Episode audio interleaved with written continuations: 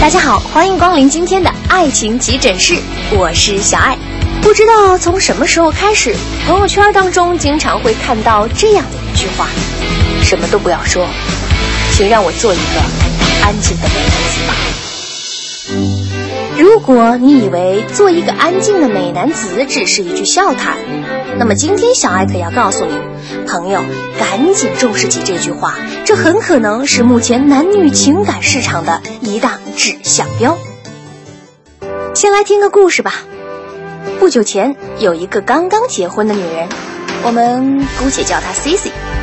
Cici 带着新婚丈夫现身朋友聚会。鉴于现在朋友圈错综复杂的斗争关系，女人们早就学会了不会在恋情一有端倪时就把男人带出来供大家观赏、谈论、私下打分。于是，在很多情况下，当终于看到这位丈夫真面目的时候，Cici 的朋友们早就已经从身边其他的女朋友那里听说了一堆关于这个男人的坏话。可是那天，当大家终于见到了这位经常在 Cici 的朋友圈中被弹劾的新婚丈夫时，出人意料之外，每个女人都对他很有好感。在他出去买单的时候，大家都对 Cici 说：“哎，你老公不错呀，话不多，很安静。”我还是想安静的当一个美男子。故事讲完了，不知道大家都有什么自己的想法？如果在以前，这样话不多、很安静的老公，很可能被当作沉闷的呆瓜来处理，因为他不够风趣、不够幽默，很难给人留下什么深刻的印象。而风趣幽默曾经是很多女人选择男人的重点，或者换句话应该这么说，在之前的十几二十年里，天下多少是侃爷的天下。用“顺眼”这词儿都低估你了，你得算是秀色可餐。人潮中惊鸿一瞥，嫁到皇室里都不输给戴安娜的那种。有的人是情人眼里才是西施，不过分的说，仇人眼里都是西施。在上个世纪九十年代，最流行的就是王朔笔下冯小刚电影里那些有点蔫儿坏的男主角，没房没车没钱，有的甚至长得还挺寒碜，可身后却总能跟上一两个忠心耿耿的小姑娘。因为听这群侃爷说话太有意思了，时刻都能把刻板的生活调色成一出精彩的多幕剧。只可惜呀，风水轮流转，侃爷在今天已经是万万流行不起来了。一个口若悬河的男人，只会让人联想到搞传销的，或者是做房产中介的。任凭他说的天花乱坠，身边的女人很可能连五分钟的耐心都没有，随时拔地而起，直接走。你呀，不是说你有多坏，也不是说你品质有多恶劣，你就是特别没谱，给人感觉吧，特别靠不住，瞎话张嘴就来。要说起原因，要是直说的话，还真是有点伤人。十几二十年前，女人们之所以爱好有趣点的男人，实在是因为生活何其无聊。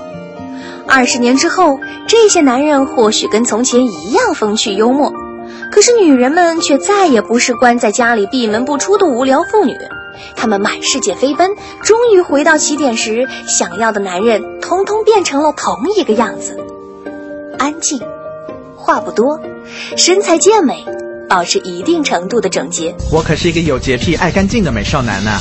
有朋友说，女人总归要有听笑话的时候，这个时候侃爷可不是还有用武之地吗？我只想对这样的朋友说：嗨，别傻了。这些女人想听笑话的时候，会花几百块钱买一张德云社的门票。当然，也有很多孺子可教的男人们。你要是死心塌地的想要去做一个安静的美男子。那么，请记住，有一个最最最最最重要的先决条件，那就是首先，你得是个美男子。说到美男子，不同时期中国男人流行的审美与崇尚的形象也有所不同，有些标准甚至与今天的背道而驰。爱情急诊室假期大酬宾，额外赠送你一份中国古代美男子装扮指南，长发。现代男性认为留长发是女性化的表现，但是古人以长发为美，留长发才是男子汉。中国先民最早披发，进入文明社会后梳成发髻。北方少数民族则喜欢剃光某一些部位的头发，剩下的梳发成辫。大腹，现代人讲求肩宽腰细，追求的是八块腹肌加上人鱼线。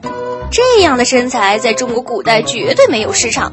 中国传统文化以大为美，腰粗腹壮被视为一种福气，所以才会尊称胖胖的肚子为将军肚。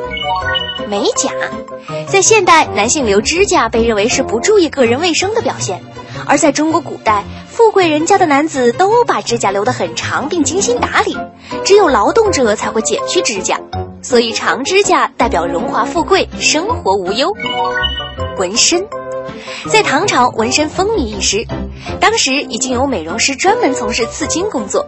他们先用针将图案刺在皮肤上，再涂上石墨。